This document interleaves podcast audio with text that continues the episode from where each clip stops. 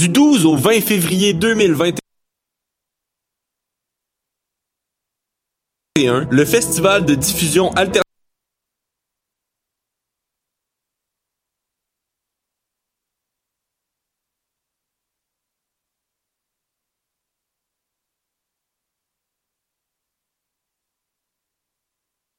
Eh, vous saviez que choc.ca ce n'est pas que du podcast C'est aussi 5 chaînes musicales 24 heures sur 24 pour vous accompagner partout.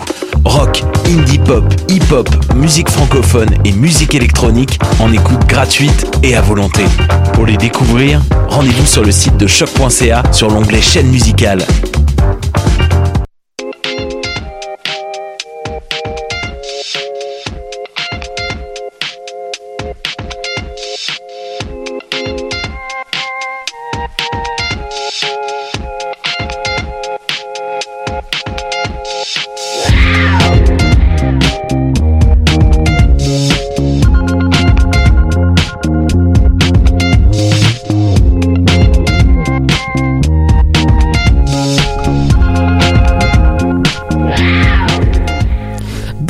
Bonjour tout le monde, nous sommes le vendredi 5 février 2021, première semaine de février, troisième émission.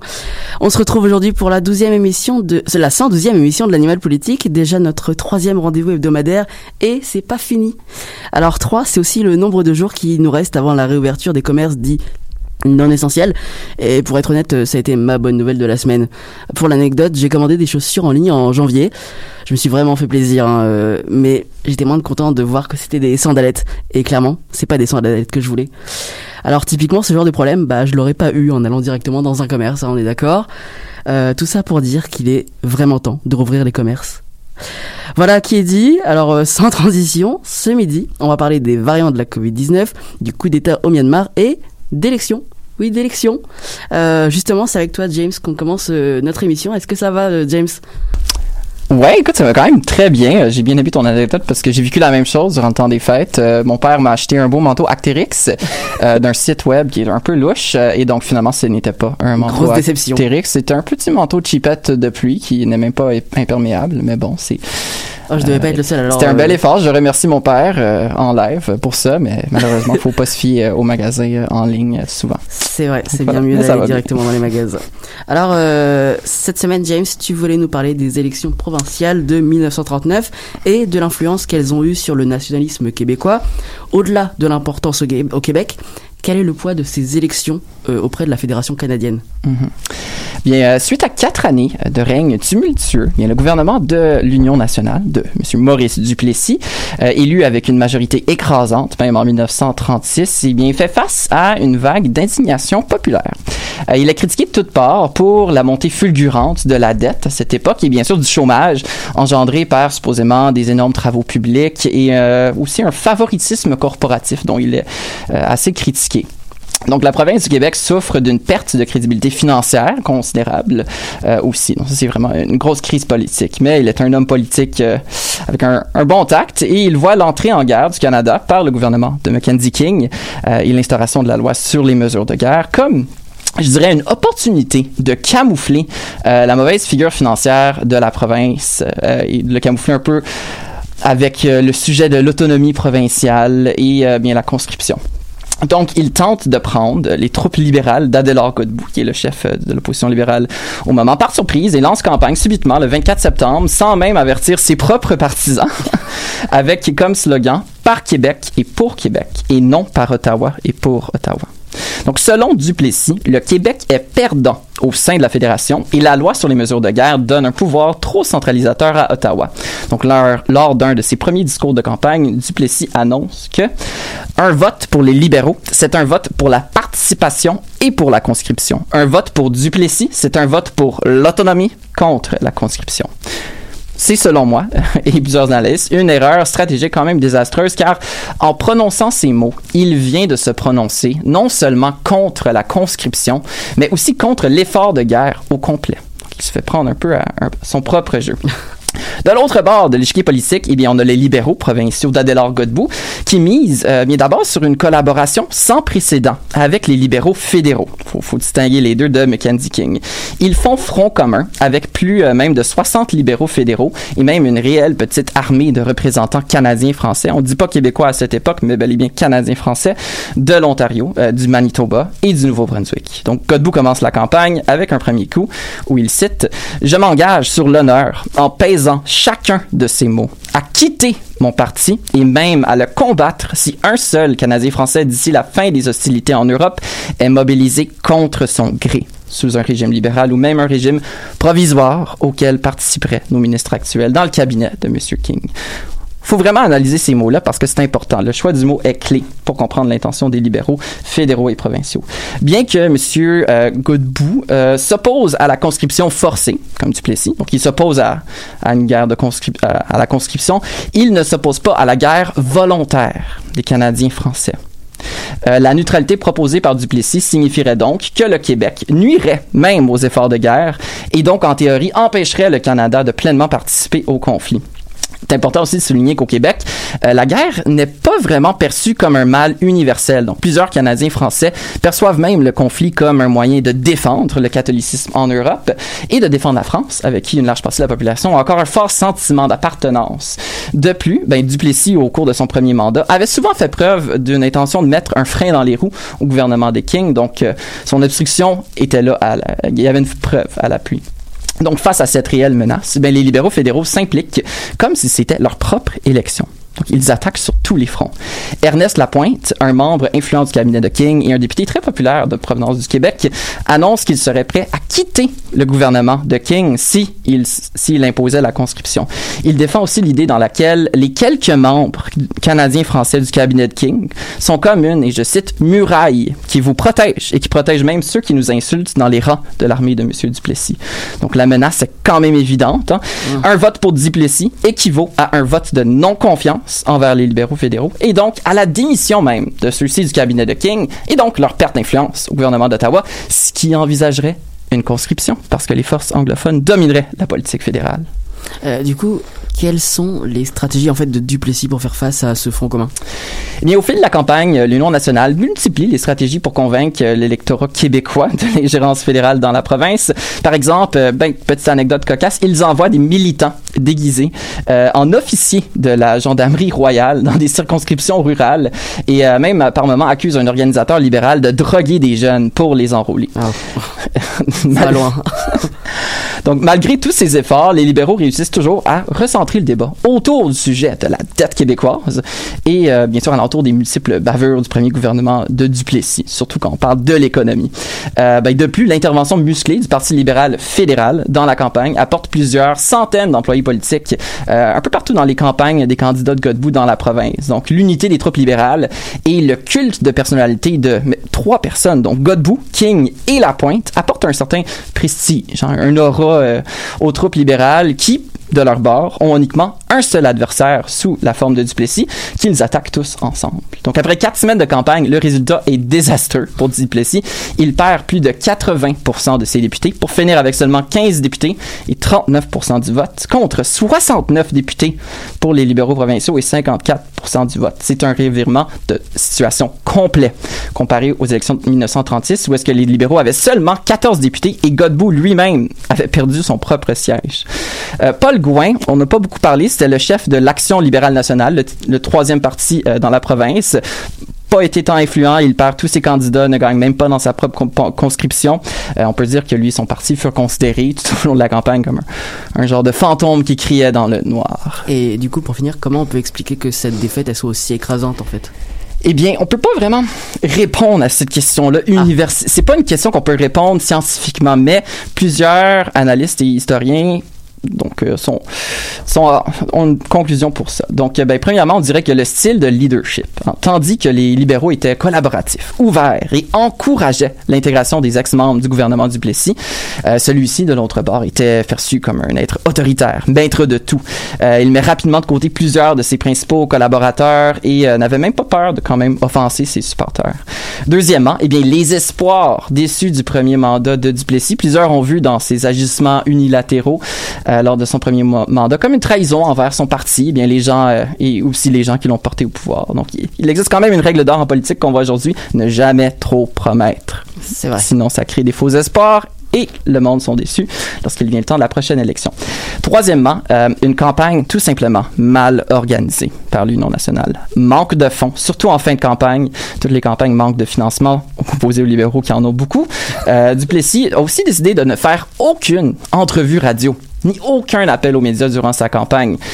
Qu'est-ce que ça fait? Eh bien, ça fait en sorte que les médias se sont retournés contre lui très rapidement et se sont placés du côté des libéraux. Donc, euh, bien que la défaite du Plessis euh, en 1939 fut considérée comme une victoire écrasante en faveur de l'Union canadienne et un retour à un ordre libéral plus traditionnel, l'histoire nous rappelle quand même la résilience de Duplessis et de ses idées nationalistes au Québec.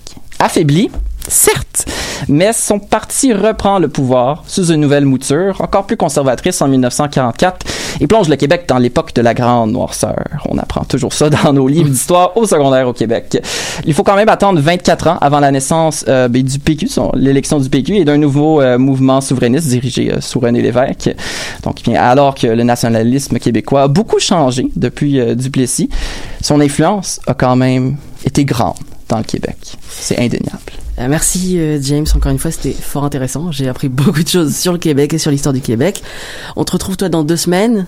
Euh, tout de suite on écoute Golden Hours de Willows. Merci beaucoup.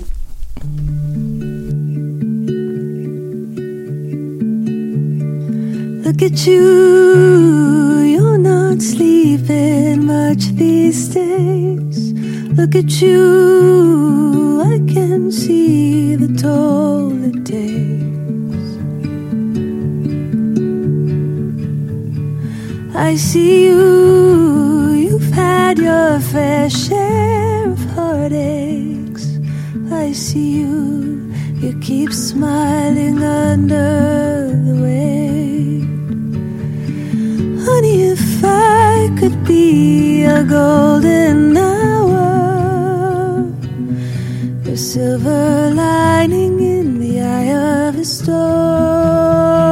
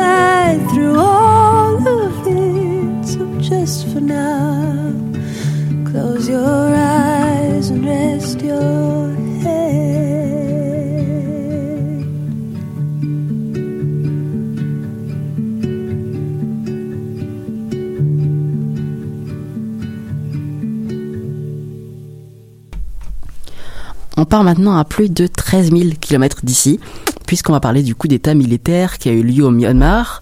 L'armée du pays, anciennement connue sous le nom de Birmanie, a proclamé lundi un état d'urgence d'un an après avoir pris le contrôle de l'État. Des responsables politiques, dont la chef du gouvernement Aung San Suu Kyi, ont été arrêtés. Toute la semaine, on a entendu beaucoup d'informations euh, et il y avait de quoi être perdu. Alors Marius, la question, elle est simple. Peux-tu revenir sur cet événement? Oui, bonjour. Alors, euh, en effet, la télévision birmane annonçait lundi 1er février que l'armée avait pris le contrôle du pays. La raison donnée par les militaires et transmise sur le petit écran est la suivante. Ils reprochent au gouvernement son incapacité à donner suite aux accusations de fraude électorale avancées par l'armée. Ainsi, lundi matin, l'AFP rapportait que les militaires s'étaient emparés de l'hôtel de ville de Rangoon, la capitale économique du pays. Cinq camions ont été déployés euh, dans l'enceinte de la mairie alors que le Parlement devait y entamer sa première session quelques heures plus tard. La chef du gouvernement civil Aung San Suu Kyi, 75 ans, a, été arrêtée euh, avec d'autres représentants de son parti, la Ligue nationale pour la démocratie. Et est-ce qu'on peut dire que ce coup d'État, c'était une surprise ou alors, d'une certaine manière, on pouvait s'y attendre? Alors on pouvait un petit peu s'y attendre puisque depuis euh, plusieurs jours déjà, la menace d'un coup d'État pesait sur le pays après que les militaires aient affirmé avoir recensé des millions de cas de fraude lors des élections législatives en novembre dernier. Le chef de l'armée, un des hommes les plus puissants du pays, avait alors avancé que la Constitution pouvait être révoquée dans des circonstances particulières. Et ça n'a pas manqué puisque lundi, l'annonce des événements à la télé a été accompagnée de la lecture d'un passage de la Constitution rédigé par l'armée affirmant qu'elle pouvait prendre le contrôle de l'État en cas d'urgence nationale. Mercredi, la dirigeante birmane euh, Aung San Suu Kyi a été inculpée pour avoir, je cite, enfreint une loi sur les importations et exportations. Alors c'est une loi un petit peu sombre euh, et sa détention euh, provisoire est censée prendre fin le 15 février, selon un porte-parole de la Ligue nationale pour la démocratie. Aujourd'hui, euh, j'ai vu juste avant, Mhm. on a appris qu'elle était, qu'elle était chez elle, qu'elle était retenue chez elle, mais qu'elle allait bien. Bon, bah, c'est une bonne nouvelle déjà. Voilà, de son côté, le président Win Mint a lui aussi été arrêté et il est poursuivi pour avoir violé une loi sur la gestion des catastrophes naturelles, d'après bah, la, la même source de, de l'AFP. Et euh, alors dis-moi, du côté de la, communauté internationale, comment elle a été reçue euh, cette, euh, cette nouvelle? Alors, euh, ce putsch, c'est un mot qu'on utilise pour désigner un coup d'État, je, je me permets de le préciser parce que personnellement, je connaissais pas. Donc, ce putsch euh, est dénoncé à l'international. On a notamment l'administration Biden qui a menacé d'imposer euh, de nouvelles sanctions à l'État, mais on, on- on- on va se le dire, c'est un geste qui reste surtout symbolique. Ouais. Euh, important de rappeler que l'armée birmane fait déjà l'objet de sanctions, des sanctions relatives aux actions menées par les militaires contre la minorité musulmane Rohingya en 2017. On en a beaucoup entendu parler. Et cette crise a valu euh, au Myanmar d'être accusé de génocide par l'ONU. Et donc, en plus de cette indignation internationale, une réunion du Conseil de sécurité de l'ONU euh, s'est tenue mardi et euh, a rencontré quelques difficultés. En effet, pour qu'une déclaration soit adoptée, elle requiert le soutien de la Chine. Chine qui peut poser son veto en tant que membre permanent du Conseil de sécurité. Or, on sait que la Chine est un soutien euh, au Myanmar dans les Nations Unies. On se rappelle qu'au moment de la crise des Rohingyas dont je parlais euh, tantôt, Mhm. le, le pays estimait que le conflit avec la minorité musulmane était une affaire birmane, donc il ne nécessitait pas que le Conseil de sécurité s'en mêle. Ça arrange quand on veut. Finalement, jeudi, la déclaration a été adoptée. Elle exprime une, je cite, profonde préoccupation face à l'état d'urgence euh, et demande la libération de tous les détenus. En revanche, le texte ne condamne pas le coup d'État puisque la Chine et la Russie se sont opposés à cette formulation. Et est-ce qu'on peut dire que tout ça, euh, c'est un renversement qui marque un grand retour en arrière pour le pays? Ouais, un énorme retour en arrière parce que depuis dix ans, le pays était sorti d'une dictature militaire qui, qui avait duré pendant plus d'un demi-siècle. Et euh, donc là, depuis dix ans, elle a- le pays avançait dans, dans sa transition vers des valeurs plus démocratiques. Sa chef d'État, donc euh, Aung San Suu Kyi, euh, élue au pouvoir en 2015, euh, c'était une politicienne qui était vraiment populaire. Et puis, euh, on se rappelle que son parti a reçu euh, en 1991 un prix Nobel de la paix pour sa lutte pour la démocratie. Euh, la présidente ne cachait pas son antipathie pour l'armée, mais il est très important de préciser que sa réputation à l'international, elle est entachée depuis la, crise des Rohingyas parce que elle- elle- la, chef d'État avait montré une certaine passivité face à la répression euh, que menait l'armée contre la minorité musulmane. tu, tu parlais tout à l'heure du coup d'État, je voulais revenir dessus. Comment le peuple, euh, lui, a réagi? Alors deux jours après euh, le coup d'État, on a observé les premiers signes de résistance. Sur Facebook notamment, on a eu des groupes qui appelaient à la désobéissance civile. Euh, certains médecins, infirmiers, avocats ont commencé à porter des rubans rouges. Euh, le rouge qui est la couleur euh, du parti d'Aung San Suu Kyi. Euh, donc euh, il y a, il y a, euh, un, un- un responsable d'un hôpital de la région de Magoué, au centre du pays, qui a déclaré à l'AFP Nous obéirons uniquement au gouvernement élu démocratiquement. Comme lui, de nombreuses personnes du milieu de la santé refusent de travailler sauf en cas d'urgence médicale. Euh, on voit aussi beaucoup de personnes sur des photos dans la rue qui lèvent euh, les trois doigts du milieu de la main. C'est un geste qui a été popularisé par l'adaptation au cinéma de la trilogie Hunger Games. Euh, je pense que beaucoup de gens euh, voient, de, quoi je, veux parler. Et euh, donc ce geste a notamment été utilisé lors des manifestations à Hong Kong. Certains rassemblements ont lieu aussi, comme à Rangoon. Des habitants ont klaxonné et tapé sur des casseroles en criant Vive Mère Suu Kyi. Et à l'inverse, on a pu voir aussi des regroupements de partisans de l'armée sortir dans les rues pour encourager la mise en place de l'état d'urgence. Et du coup, on peut s'attendre à quelle réaction de la part de l'armée? Alors, je pense qu'on peut affirmer sans trop d'hésitation que l'armée birmane ne se soucie pas trop de sa réputation à l'international. On a vu ça avec la crise des Rohingyas, donc on peut craindre une certaine euh, euh, on peut craindre une certaine répression. Jusqu'ici, on a déjà vu une volonté de censure de la part des militaires. Euh, en effet, la société Telnor, euh, qui est un des principaux fournisseurs de télécommunications du pays, a confirmé que les autorités avaient émis un ordre pour bloquer l'accès euh, à Facebook. Et d'après NetBlocks, euh, une ONG qui travaille sur les coupures d'Internet dans le monde, certains fournisseurs ont mis ces ordres en pratique depuis jeudi. Euh, donc euh, on a Facebook euh, qui, qui- qui- qui a- dont l'accès a été euh, a été bloqué, puis là ce matin euh, Twitter. Ah, Donc certaines personnes ont peur à juste titre qu'un soulèvement de la population serve de prétexte à allonger l'état d'urgence militaire. Pour l'instant, l'armée a annoncé que des élections se tiendraient à la fin de la période euh, d'état d'urgence d'un an.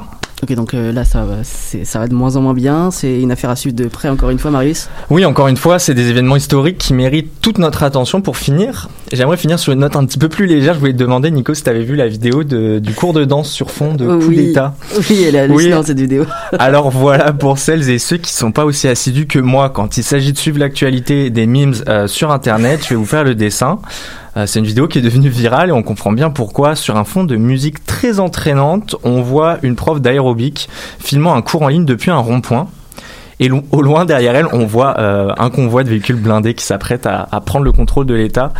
Donc euh, je vous invite à aller voir ça, c'est- c'est c'est plutôt cocasse. Oui, tout, tout va bien euh, au Myanmar. Merci beaucoup Marius et heureusement que tu finis sur une rien. touche un peu plus légère après un sujet aussi complexe. On se laisse avec Sexy Planet de Bonnie Banane.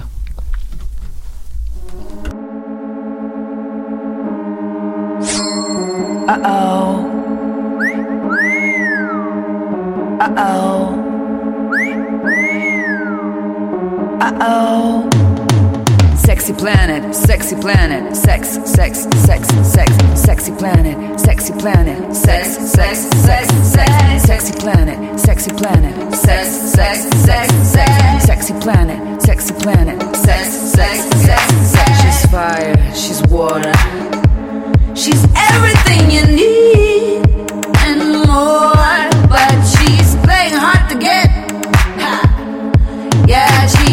she's hard to get. She go mad, she go crazy. Sexy planet, sexy planet, sex, sex, sex, sex, sexy planet, sexy planet, sex, sex, sex, sex, sexy planet, sexy planet, sex, sex, sex, sex, sexy planet, sexy planet, sex, sex, sex, sex. Rivers floating,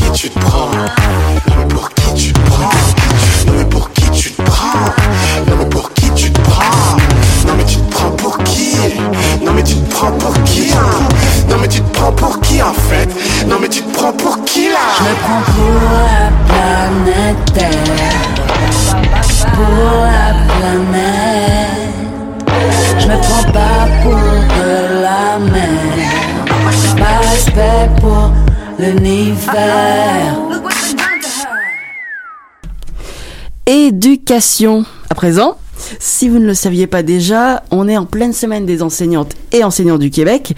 Cette semaine, sous le thème de Merci de former le Québec de demain, se fait pourtant dans un climat de tension entre les professeurs et le ministre de l'Éducation, Jean-François Roberge. Lundi matin, une lettre ouverte signée par plus de 2000 enseignants a été publiée dans le journal de Montréal pour critiquer justement le ministre. Geneviève, bonjour. Bonjour. Est-ce que tu peux nous parler un peu des origines de cette lettre? Oui, avec plaisir, Nico. En fait, c'est un commentaire du ministre Roberge qui a fait la semaine dernière, qui a été la goutte qui a fait déborder le vase. Il a dit, et je cite, Si l'on se promène dans les écoles et que l'on fait un vox pop, je pense que l'on va avoir une grande majorité d'enseignants qui vont à l'école le sourire aux lèvres. Oui, enseigner, c'est exigeant, c'est difficile, mais ça reste un privilège extra extraordinaire. L'écho qu'on a, c'est souvent celui des représentants syndicaux qui, en période de négociation, viennent noircir le tableau pour essayer d'obtenir davantage. Cette déclaration a vraiment déplu à de nombreux enseignants. Euh, quatre enseignants ont, décidé, ont donc décidé d'exprimer leur mécontentement dans une lettre ouverte. L'un d'eux, Sylvain Dancause, est blogueur au Journal de Montréal.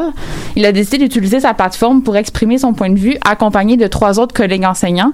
Plus de 2000 enseignants ont par la suite si- co-signé la lettre adressée au ministre Roberge. Euh, ok, donc c'est vraiment incroyable. Euh, la situation, elle, est- elle a l'air vraiment tendue, en tout cas entre les professeurs et le ministre Roberge.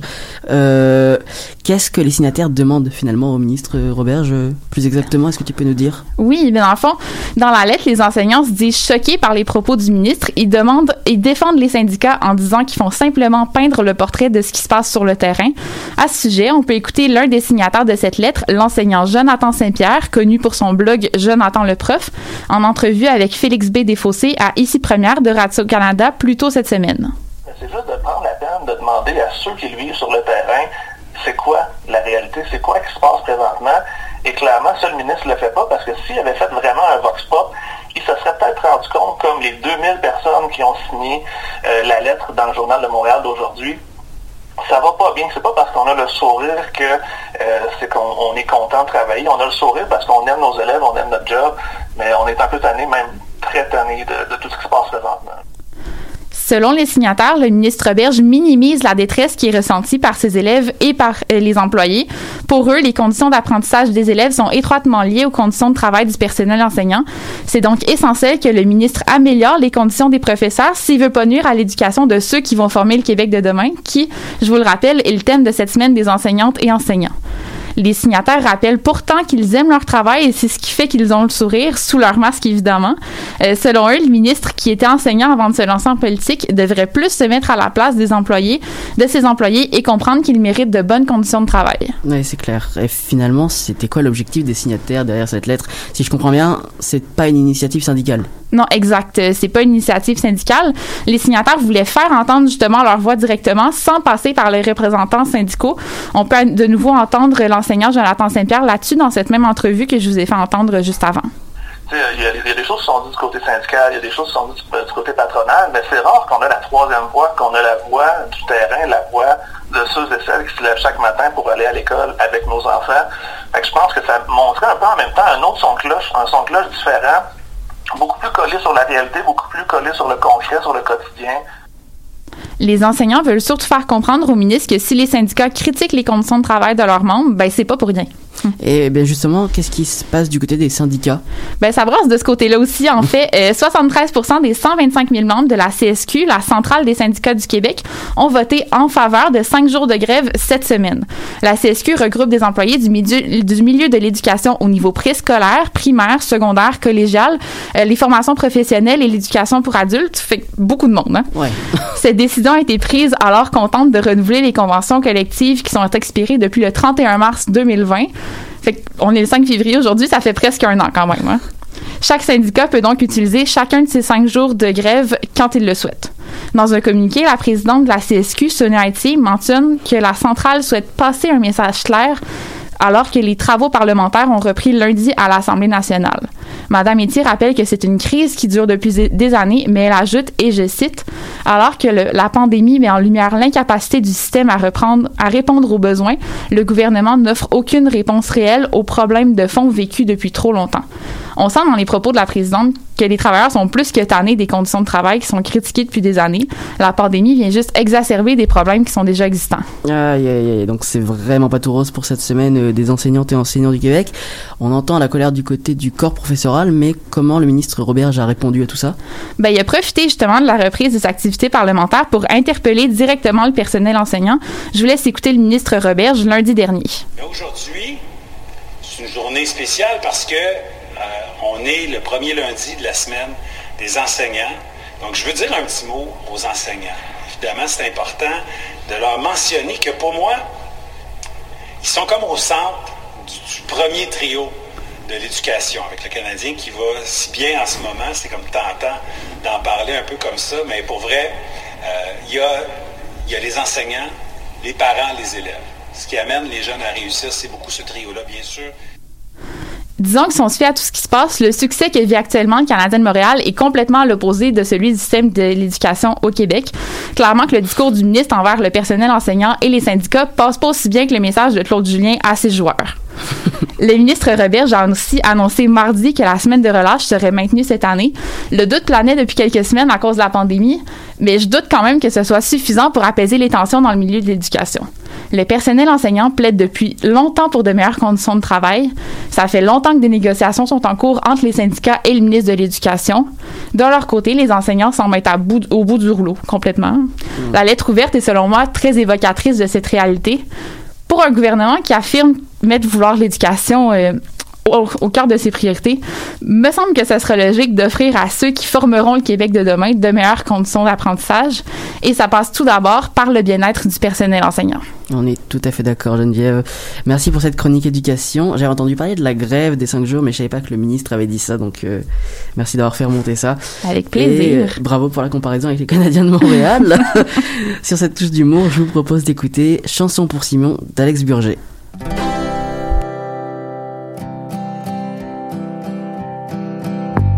La vague se brise, le soleil se campe. Je suis descendu faire la bise pour près de remonter la pente. Ça lance des lignes à l'eau, ça s'embarque dans des tentes. Sont pas venus voir le show, même si c'est les louanges. Mais lâche-moi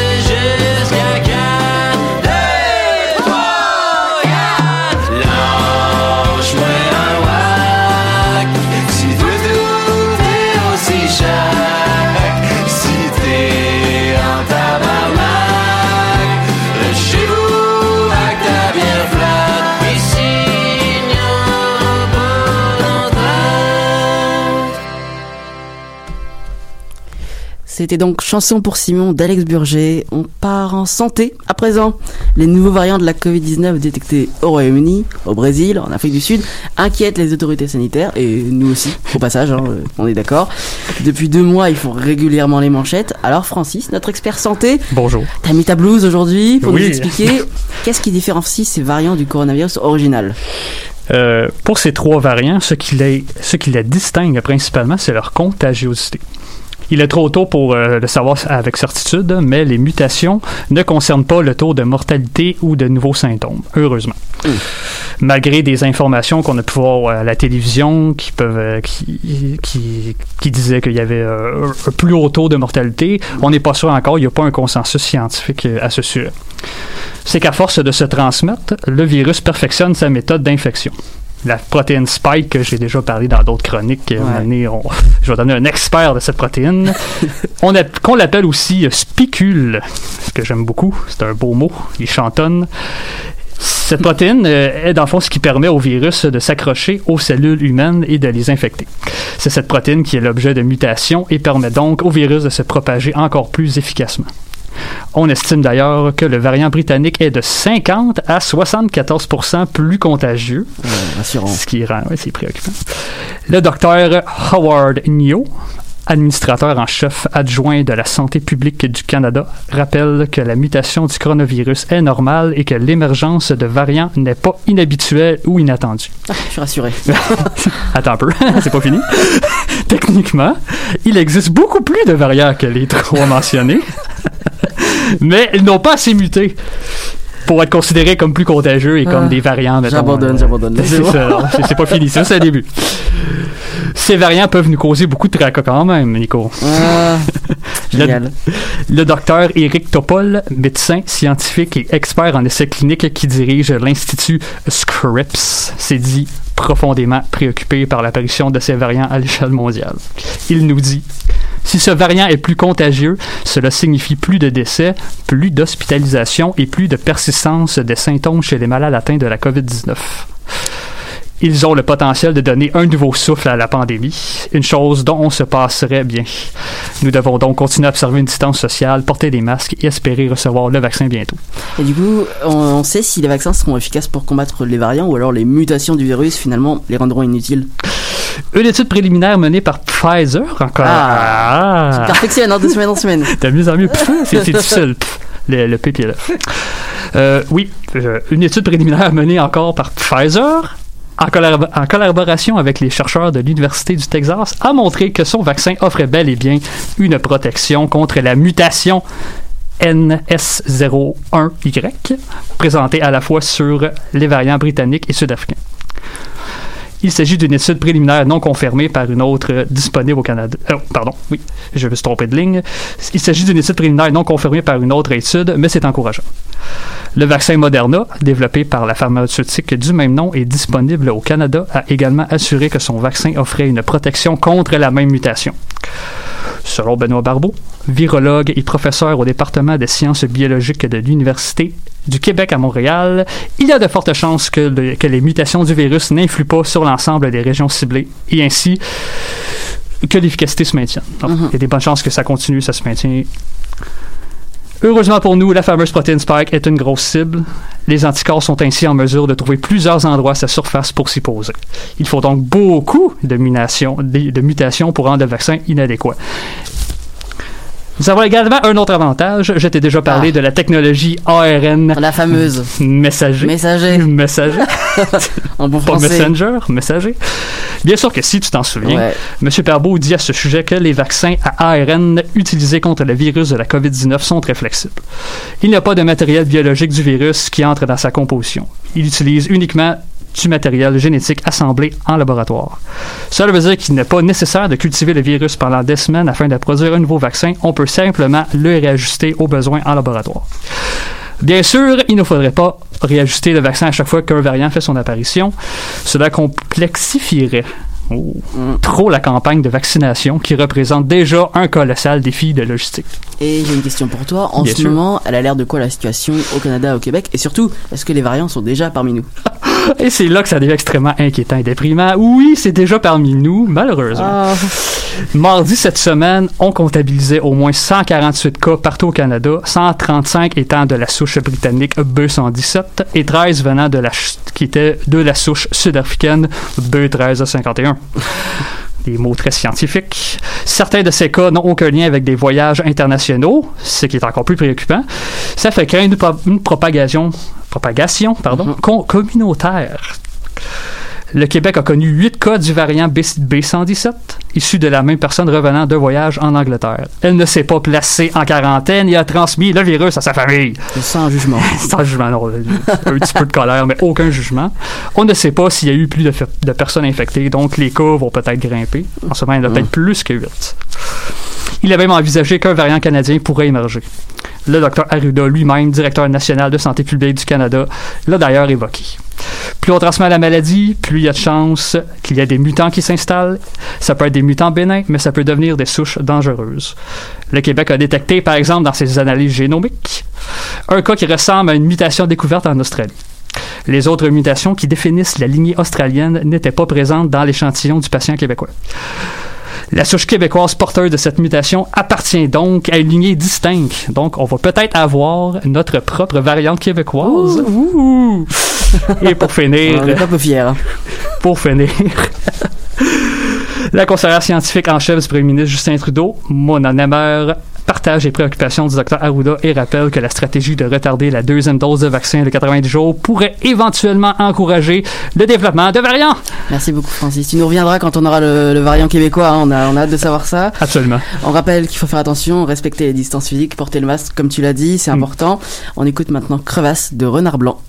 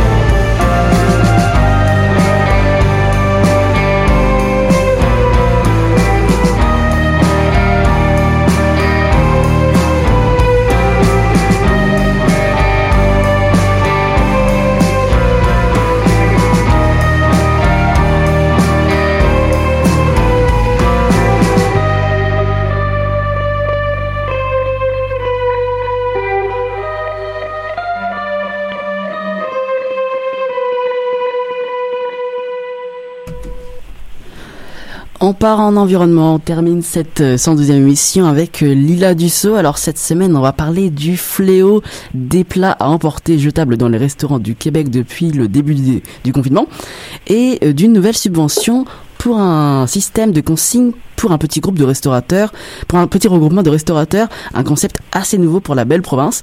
Notre chroniqueuse Lila est à distance avec nous euh, aujourd'hui. Bonjour Lila. Bonjour Nicolas, bonjour tout le monde à la maison. Euh, je vous parle justement euh, de l'extérieur de l'UQAM. J'espère que le son passe bien. On Donc euh, d'abord, euh, oui, bon, mais c'est fantastique. Alors, euh, Nicolas, je- j'ai décidé de commencer cette chronique en te mettant tout de suite dans l'embarras. hein. Euh, c'est fait. Donc, tu m'as déjà dit que tu aimais bien manger du take-out. Je ne dirai pas publiquement dans quel restaurant. Oui. Et euh, je, je vais commencer avec une petite question pour toi. Est-ce que tu dirais que ton utilisation de plats pour emporter au restaurant a augmenté depuis le début de la COVID? Aïe, aïe, aïe, aïe, aïe, là, tu touches un point sensible, Lila. Euh, Ça a pas augmenté, ça a multiplié. multiplié. Bon, Oh, mais vraiment. écoute. Et je ne crois pas que tu sois la- le seul. Et moi, j'avais quand même l'habitude d'aller au restaurant euh, des fois, quelques fois par semaine. Et maintenant, ça se fait euh, de la maison. On n'a plus le choix. hein. Euh, J'ai remarqué, des fois, je mange des brunchs. Tu sais, s'il y a une chose qu'on mangeait pas pour emporter, c'est des brunchs. Mm. Puis là, il faut compter les plats. là. Il y a le plat de styromousse pour le plat principal. Il y en a un autre pour la sauce, un autre pour les fèves, un autre pour les fruits. Écoute, ça n'en finit plus. Euh, donc, cette semaine, je me suis posé la question. Je me suis dit, il y, y en a combien des plats qui ont été jetés à cause du take-out depuis la fermeture des salles à manger des restaurants? Et euh, écoute-moi bien, je suis arrivée à un chiffre, ça n'a pas été simple. Donc, euh, juste pour le mois d'octobre 2020, et juste à Montréal, là, ça c'est les dernières données que j'ai réussi à avoir de Statistique Canada et de l'Association des restaurateurs du Québec. Nicolas, as-tu une idée de combien de plats ont été jetés Euh, pendant ce mois-là, là, en 2020, juste à Montréal? Je, euh, je sais pas, des, des dizaines, des milieux, euh, 100 000 plats, on va dire. Oui, 100 000. Eh bien, écoute, on sous-estime, c'est entre, ça fait vraiment peur, entre 17 millions et 28 millions de Oh. plats qui ont été utilisés. En millions. En un mois. entre 17 millions et 28 millions, je le répète, parce que c'est euh, des chiffres qui sont effarants. Donc, euh, on, on se rappelle hein, que la majorité de ces plats-là ne sont pas recyclables. Euh, parfois, ils sont en carton, mais en général, euh, ils sont pas non plus euh, décomposables facilement. Donc, cette semaine, j'ai parlé avec la coordonnatrice d'un organisme qui s'appelle La Vague. Je vais vous en parler sous peu. Elle s'appelle Aurore Courtieux-Boineau. Elle a une maîtrise en gestion de l'environnement de l'Université de Sherbrooke.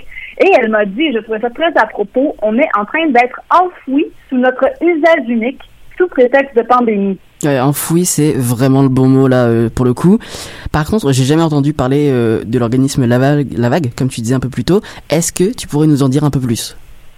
Oui, absolument. Donc, La Vague, en fait, c'est un regroupement d'acteurs et d'actrices du milieu des cafés et de la restauration au Québec, un milieu qui, euh, en général, n'est pas très euh, à l'avant-garde au niveau environnemental. Et eux, ils se sont regroupés autour de projets. Donc, euh, ils sont 370 membres, café ou restaurant, un peu partout au Québec. Euh, ils ont déjà euh, mis sur la table plusieurs projets. On, entre autres, la tasse. Là, ça, c'est un projet dont peut-être certaines personnes ont déjà entendu parler. C'est né Mhm. en 2009. Et c'est une, une tasse à café réutilisable qu'on prend avec euh, une consigne dans un café et euh, qu'on peut ramener ensuite dans n'importe quel autre euh, café qui est réseau, qui est membre de ce réseau-là. Donc, euh, à place de jeter sa tasse pour emporter ou de devoir amener sa propre tasse, ben, tu en prends une, mais ensuite tu peux la ramener où. Ah, C'est Et on fait à ce moment-là rembourser la consigne. ah, c'est vraiment, c'est vraiment cool comme concept. Euh, donc, par exemple, si j'ai oublié ma tasse à emporter ou juste que j'en ai pas, je peux en prendre une sur place sans payer une fortune en la ramenant, ça me coûte rien. Et en plus, j'ai évité de jeter une tasse jetable à la poubelle. C'est bien celui-là. Mon Dieu, tu as très bien compris, Nico. Franchement, là, je pense que mon explication juste avant était pas très claire, mais je suis contente que tu aies aussi bien compris. Euh, c'est un projet qui a été une- étonnamment populaire au point où ça vient juste de récidiver, là, euh, parce que le regroupement il vient de recevoir cette semaine une subvention de plus de 145 000 de Recyc Québec, Mhm. euh, avec les fonds qui proviennent du plan d'action de la stratégie québécoise de l'eau 2018-2030 pour établir un système de consigne qui est semblable, mais pour les plats pour emporter. Hein, On me voit revenir, au début on a parlé de 17 à 28 millions de plats pour emporter, là on revient avec quelque chose pour faire face à ce problème-là. Hmm. Donc, c'est un projet pilote Euh, il va être intégré au début seulement dans 30 restaurants de euh, trois régions du Québec, soit Montréal, la Montérégie et Chaudière-Appalaches, mais c'est sûr qu'à long terme, le but, là, c'est de l'étendre à un beaucoup plus grand nombre de restaurants. On espère que ça va s'étendre, c'est sûr. Euh, donc si euh, si je comprends bien, quand on pense à un système, de, de consignes, on pense généralement aux bières, aux boissons gazeuses. Comment ça marche pour un restaurant? OK. Donc, Nicolas, suis-moi. On va essayer de s'imaginer comment ça fonctionne. Ferme les yeux, là. T'es avec moi. OK. Donc, on entre dans, disons, une pizzeria. OK? Ça sent bon la pizza, ça sent le fromage fondu. Vous êtes avec moi, ça sent les tomates, la Mmh. pepperoni. Oui, hein. Puis Ouais. là, euh, ta pizza pour emporter, elle est prête et elle est dans une boîte plutôt qu'être dans une boîte en carton comme on est habitué. Elle est dans une boîte faite d'un matériau là en plastique probablement, mais réutilisable, qui a été prouvé qui est euh, sécuritaire et réutilisable. Et là, tu payes euh, un petit peu plus pour le montant de ta pizza, disons 4 ou 5 dollars de plus. Quand même, oui. Oui, quand même, c'est ça. Tu prends ta pizza, tu t'en vas chez toi, tu la manges, c'est vraiment bon, miam, miam, miam, et hop, la prochaine fois que tu repasses devant le restaurant, hein, qui est affilié avec le ré- ou n'importe quel autre qui est affilié avec le réseau, tu ramènes ta boîte à pizza, et hop, on te redonne ton 4 dollars, et t'as pas rien jeté à la poubelle, puis eux autres, ça leur a pas coûté non plus euh, des millions. Ok, ok, on, on arrête là parce que tu me donnes faim. En plus, j'ai pas encore mangé. Euh, franchement, merci Lila. Euh, alors là, on parle d'une pizza, mais est-ce qu'il va y avoir d'autres formes ou c'est vraiment la seule forme de contenant? En fait, il prévoit euh, au début, en tout cas pour cette première phase-là, pour la subvention, il, il de créer trois modèles. Donc, ça va être trois modèles qui vont être les mêmes pour tous les restaurants. Ils vont passer par une étape de caractérisation là où les, les restaurants participants vont s'entendre sur des formats là, qui leur conviennent. Ok, alors c'est bien comme initiative, euh, mais j'ai une question qui me brûle les lèvres et j'en suis sûr que c'est pareil à la maison, on se la pose aussi. C'est en- on est en temps de pandémie, là, ça va échapper à tout le monde, à personne. Euh, c'est dangereux pour la propagation du virus, ce système-là ou pas? Ben, en fait, euh, selon des études et contrairement à ce qu'on pourrait penser, euh, et ce qui nous a beaucoup été véhiculé comme message depuis la pandémie, là, c'est que non, en fait, c'est pas nécessairement dangereux d'utiliser du matériel réutilisable, surtout sous forme de système de consigne. Donc, euh, je vais vous laisser euh, la coordonnatrice de la vague vous l'expliquer beaucoup mieux que moi. les gens ont, ont l'air d'être plus méchants sur le réutilisable que sur le jetable, alors que un objet qui sort d'un lave-vaisselle, en plus un lave-vaisselle industriel, qui sont ceux qui sont utilisés par les commerçants, est, beaucoup plus propre qu'un objet qui vient d'une usine à l'autre bout du monde et qui finalement n'a jamais été lavé en fait. Quand vous allez à l'hôpital, quand vous allez chez le dentiste, oui, ce qui euh, est jetable et stérile parce que ça vient comme ça. Mais c'est pas la même chose quand vous allez euh, commander votre pizza. Ok, euh, c'est vrai que vu sous cet angle, ça me donne moins envie d'aller toucher des objets en plastique, hein, d'autant plus qu'on a l'impression qu'ils sont propres, alors que pas nécessairement. Oui, exactement. C'est stérile, elle le dit très bien, le stérile et, euh, et, et propre, là, c'est pas la même chose. Stérile et jetable, c'est pas nécessairement un, un peu fin. Hmm. Euh, un autre aspect là, que Madame Courtier-Boineau m'expliquait, en fait, c'est l'aspect économique, parce qu'on pense, là, on le sait bien, les restaurants, ça va pas très bien en ce moment. Euh, et elle, ce qu'elle me disait, c'est qu'en fait, acheter du jetable pour les restaurateurs, c'est de l'argent qui est envoyé directement à la poubelle. Il faut toujours en racheter des plats, des ustensiles, etc. Tandis que quand on achète du réutilisable, c'est sûr que c'est beaucoup plus coûteux d'un coup au début, mais sur le long terme, ben, ça revient moins cher parce qu'on n'a pas besoin de toujours en racheter comme à l'infini. Mais il faut pas non plus oublier là, que c'est surtout le coût environnemental qui est important de tous tous ces, ces plats jetables.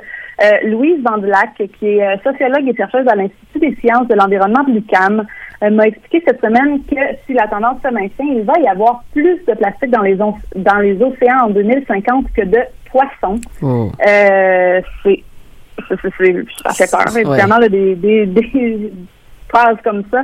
Euh, donc, euh, le coût environnemental, c'est un coût qui est caché. On le voit pas là, euh, dans nos poches quand on, a, quand on achète une pizza, là, que, que ça peut faire ça, mais d'un point... Mais même si c'est pas économique euh, tout de suite, euh, c'est extrêmement réel là, comme situation. Alors pour terminer ta, ta chronique quand même très rassurante, j'ai la question qui tue.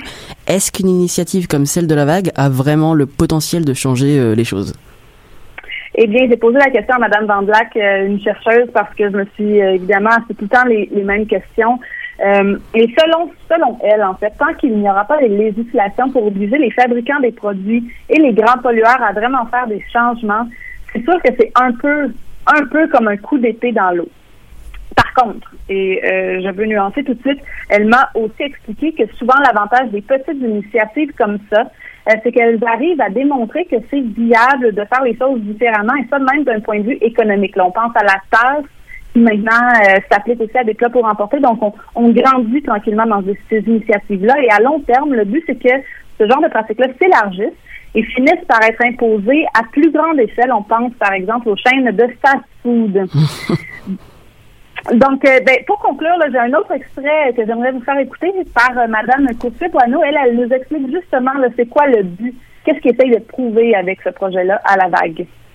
On espère tout simplement prouver que c'est possible d'avoir euh, un système alimentaire véritablement résilient, c'est-à-dire qui soit à la fois écologique et sanitaire et accessible d'un point de vue économique.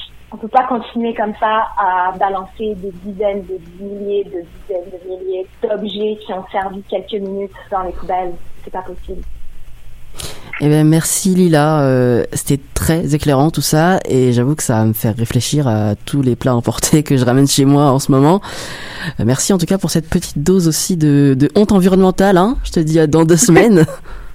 Tout à fait. À bientôt. Porte-toi bien et surtout, là, ben, bon appétit tout le monde. Merci Lila. C'est ainsi que se termine notre 112e émission de l'Animal Politique. Un grand merci à toute l'équipe du jour. James Larivière, Marius Gelner, Ge- Geneviève Abran, Francis Auclair et Lila Dussault. Merci également à Manon Touffet en régie. C'était Nicolas Fivel. On se donne rendez-vous vendredi prochain, même lieu, même heure. Bonne semaine.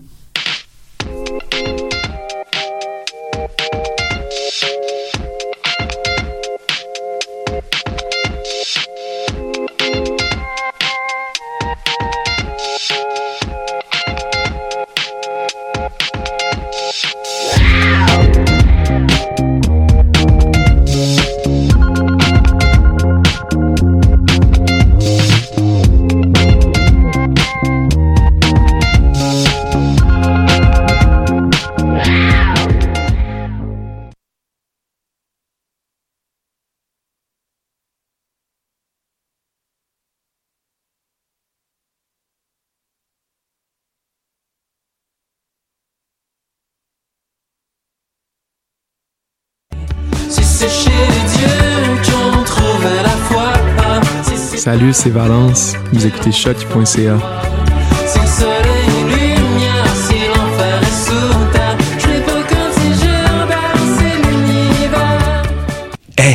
vous saviez que choc.ca ce n'est pas que du podcast C'est aussi 5 chaînes musicales 24 heures sur 24 pour vous accompagner partout. Rock, indie pop, hip-hop, musique francophone et musique électronique en écoute gratuite et à volonté.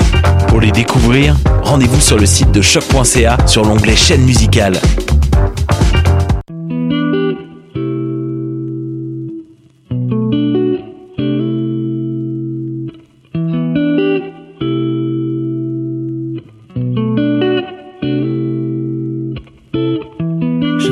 Pas pourquoi, babe.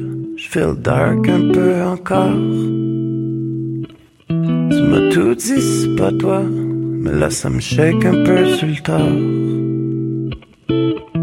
Faut que j'arrête de compter. Tout ça nous enlève rien. Non, je sais bien.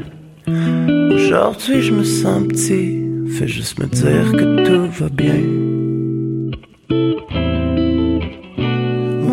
Dans tempête, je veux pas nous laisser nous perdre l'invoque, non. On se dit jusqu'au bout du monde.